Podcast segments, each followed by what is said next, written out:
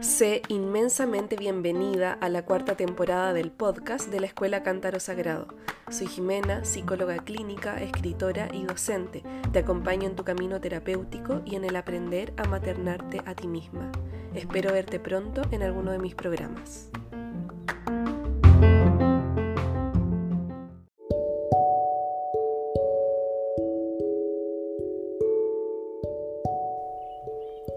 Sanar la herida con la madre para concretar nuestros proyectos y sueños.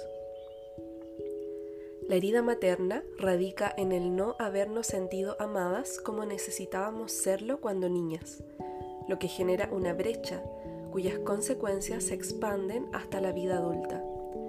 Esta brecha se siente como algo que me falta y como un gran vacío que necesito llenar a costa de todo. Incluso esto me cause daño o me menoscabe por lo que me puede conducir a desarrollar relaciones tóxicas, adicciones, patrones autodestructivos o dependencia emocional. Sanamos la relación con la madre, por lo tanto, cuando reparamos el dolor de la brecha infantil y nos hacemos cargo de compensar el vacío de nuestra historia de una manera saludable. Esto es, maternándonos a nosotras mismas y sosteniendo un camino donde se ofrenden aquellos dones más preciados para realizar lo que más nos dé gozo y plenitud hasta convertirnos en mujeres libres y auténticas.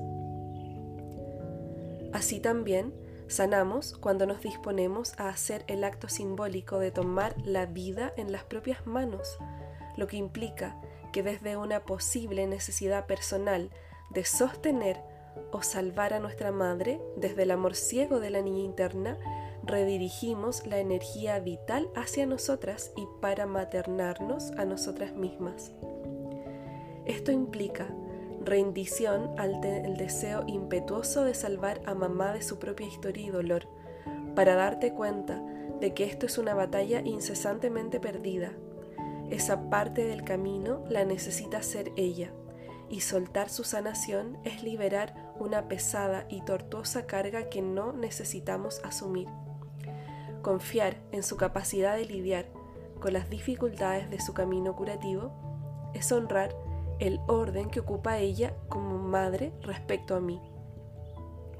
Debemos saber que hagamos el esfuerzo que hagamos, la lucha por compensar sus sacrificios y cargar sus dolores no sanados, incluso desde nuestra gestación y nacimiento, nos confundirá en nuestro propósito de vida y terminaremos siendo unas mujeres cansadas y desvitalizadas. El hacer el movimiento interno de tomar la vida en nuestras manos para hacer a través de esta lo que mejor podamos buscando la propia dicha, no es un movimiento fácil. Requiere atravesar, la mayoría de las veces, un túnel oscuro y pesado, desde el cual se encarnan sentimientos como la culpa, el miedo y la sensación de estar traicionando a la propia madre. Se puede sentir como un dejarro profundo en el corazón.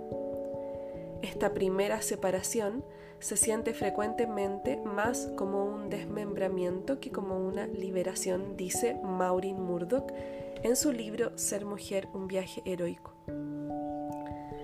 Es aquí que desde lo más hondo de la psique femenina aparece el miedo a dejar de pertenecer, con lo cual se elige dar un paso atrás en lo que resulta real y auténtico para sí misma, eligiendo en este caso las fidelidades al sistema y por ende las fidelidades hacia la madre que nos llevan al intento de hacernos cargo de su dolor. En definitiva, se trata de que optamos por renunciar a nosotras mismas antes que renunciar a nuestra madre. Maureen Murdoch también nos dice, muchas hijas experimentan un conflicto entre querer una vida más libre que la de sus madres y querer al mismo tiempo su amor y aprobación. Desean ir más allá que sus madres, a pesar del miedo al riesgo de perder su amor. La renuncia materna. Cuando nuestra madre ha debido renunciar a sus proyectos, sueños y objetivos personales con tal de gestarnos y criarnos, o así también ha tenido una difícil situación de embarazo y dar a luz, entonces en nuestro inconsciente se guarda la idea de que le debemos algo a nuestra madre y por ende ofrendamos nuestra vida a ella con tal de pagar nuestra culpa.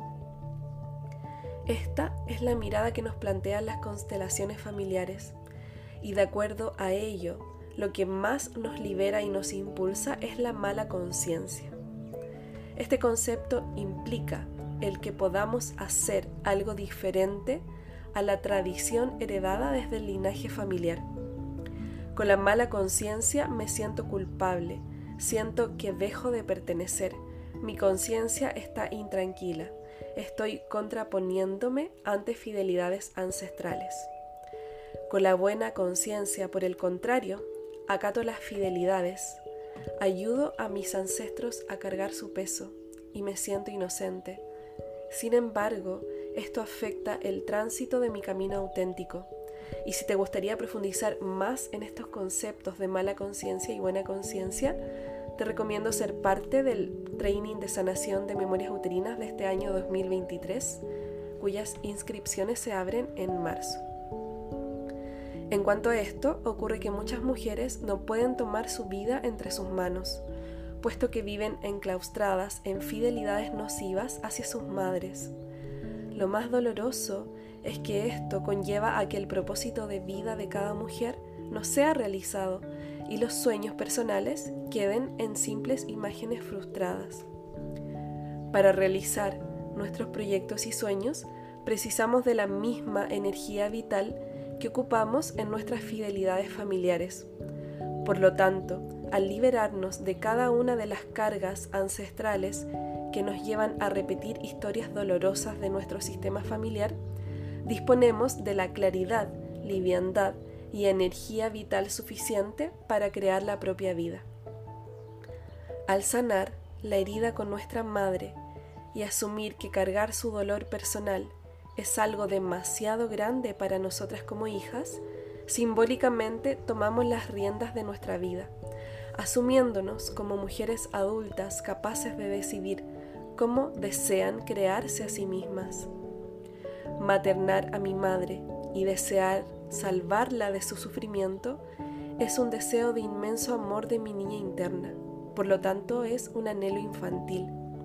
Sin embargo, esta dimensión de la herida materna es una de las que más coarta el camino de la mujer adulta en su desarrollo personal y profesional. Necesitamos hacer el movimiento interno de soltar las cargas que hemos asumido por amor a ella y abrir nuestro corazón a la vida que se nos presenta disponible para crearla de acuerdo a los anhelos genuinos de nuestra alma. En este camino de reconocer fidelidades a tu madre, liberarte de cadenas y seguir la voz de tu propio corazón, te invito a ser paciente y persistente, pues es un proceso paulatino que va ocurriendo a medida que vamos animándonos a transitar nuestro camino terapéutico. En ello te transformarás en la mujer que viniste a ser. Ten eso por seguro. Con inmenso amor te comparto este capítulo. Espero que lo hayas disfrutado muchísimo y nos encontramos en el siguiente.